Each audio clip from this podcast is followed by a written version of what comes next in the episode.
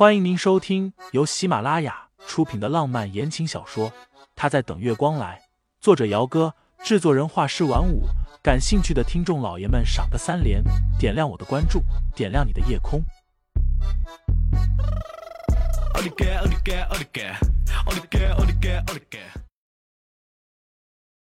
第一百六十七章，这位就是盛太太吧？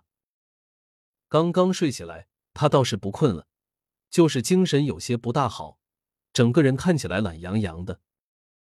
电话讲了小半个小时才挂了。现在是深冬，天黑的早，加上外面天气阴沉沉的，下了一天的雨，天黑的就更早了。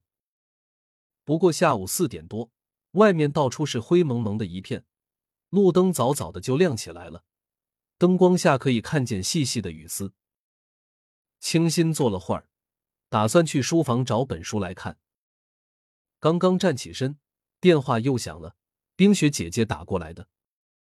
清新接起电话的时候笑了一下：“冰雪姐姐，怎么了？该不会是知道盛思景出差了，所以特地找我约饭的吧？”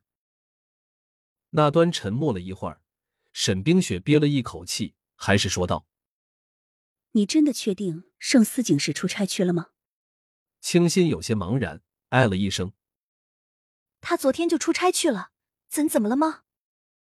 小清新，你还是出来一趟吧。半个小时后，锦绣天下门口，清新不敢一个人开车，又不好叫司机，因为冰雪姐姐说不能让人知道，所以他是打车过来的。冰雪姐姐，沈冰雪早已等在了门口外面，看见清新下车，拉着她的手，一言不发的往里走。到底怎么了？沈冰雪一个电话把他给叫出来，现在又一言不发的拉着他走，清新满脸的懵逼。去了你就知道了。沈冰雪是锦绣天下的经理，自然是没有人敢拦着他的。两个人很顺利的到了最顶层的至尊包厢。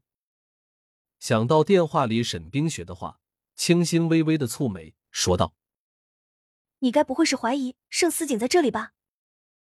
不是怀疑。沈冰雪深吸了一口气，一脸严肃的看着清新。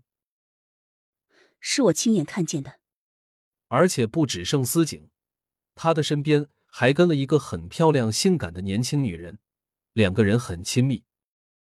只是这话他没有说出来。就算要知道，那也应该是清新自己亲眼所见。而不是他空口白牙的说出来。看着沈冰雪的脸色，清新隐隐的想到了什么。盛思景没有出差，他就在锦绣天下里，可是他却骗了他。傻姑娘，你辛辛苦苦的在家里养胎，他却和别的女人亲亲密密、出双入对的。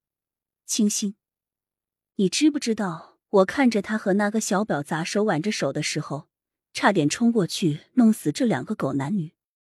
沈冰雪越说越生气，直接指着一扇门道：“他们就在里面，你敢不敢进去？”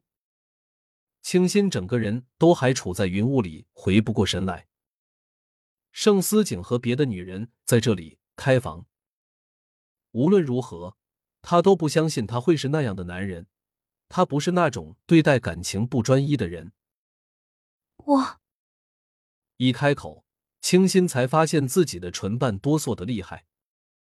他突然如泄了气的气球一般，拉着沈冰雪的手，低声说道：“冰雪姐姐，我们走吧。”沈冰雪看着清新逐渐惨白下来的脸色，一时有些犹豫，是不是不该让他知道这件事情的？清，面前紧闭的门口忽然被人从里面打开。女人娇媚的声音，普通话说的不是很流利。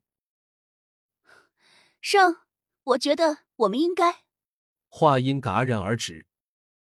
盛思景一身黑色的西装，他微微落后了两步，见女人话声停住，问道：“怎么了？”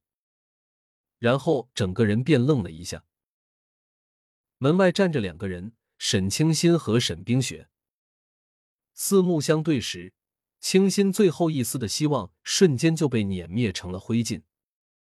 心里为他找的所有借口，在亲眼看见盛思景和别的女人从这扇门里走出来之后，就像一个无形的巴掌一样，狠狠的打在了他的脸上。清新就这么站着，仿佛浑身的力气陡然之间被人抽空了一般，动弹不得。这位就是盛太太吧？那个子高挑、穿着黑色包臀裙的女人笑了一下，率先向清新伸出了手。盛太太，你好，我叫艾米。艾米，清新差不多顿了十秒钟的时间，才缓缓的把手伸了过去，同她握手。艾米小姐。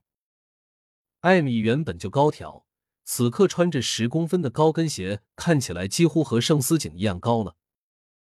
清新穿的是柔软的平底鞋，因此在身高上就比他矮了一截不止。听众老爷们，本集已播讲完毕，欢迎订阅专辑，投喂月票支持我，我们下集再见。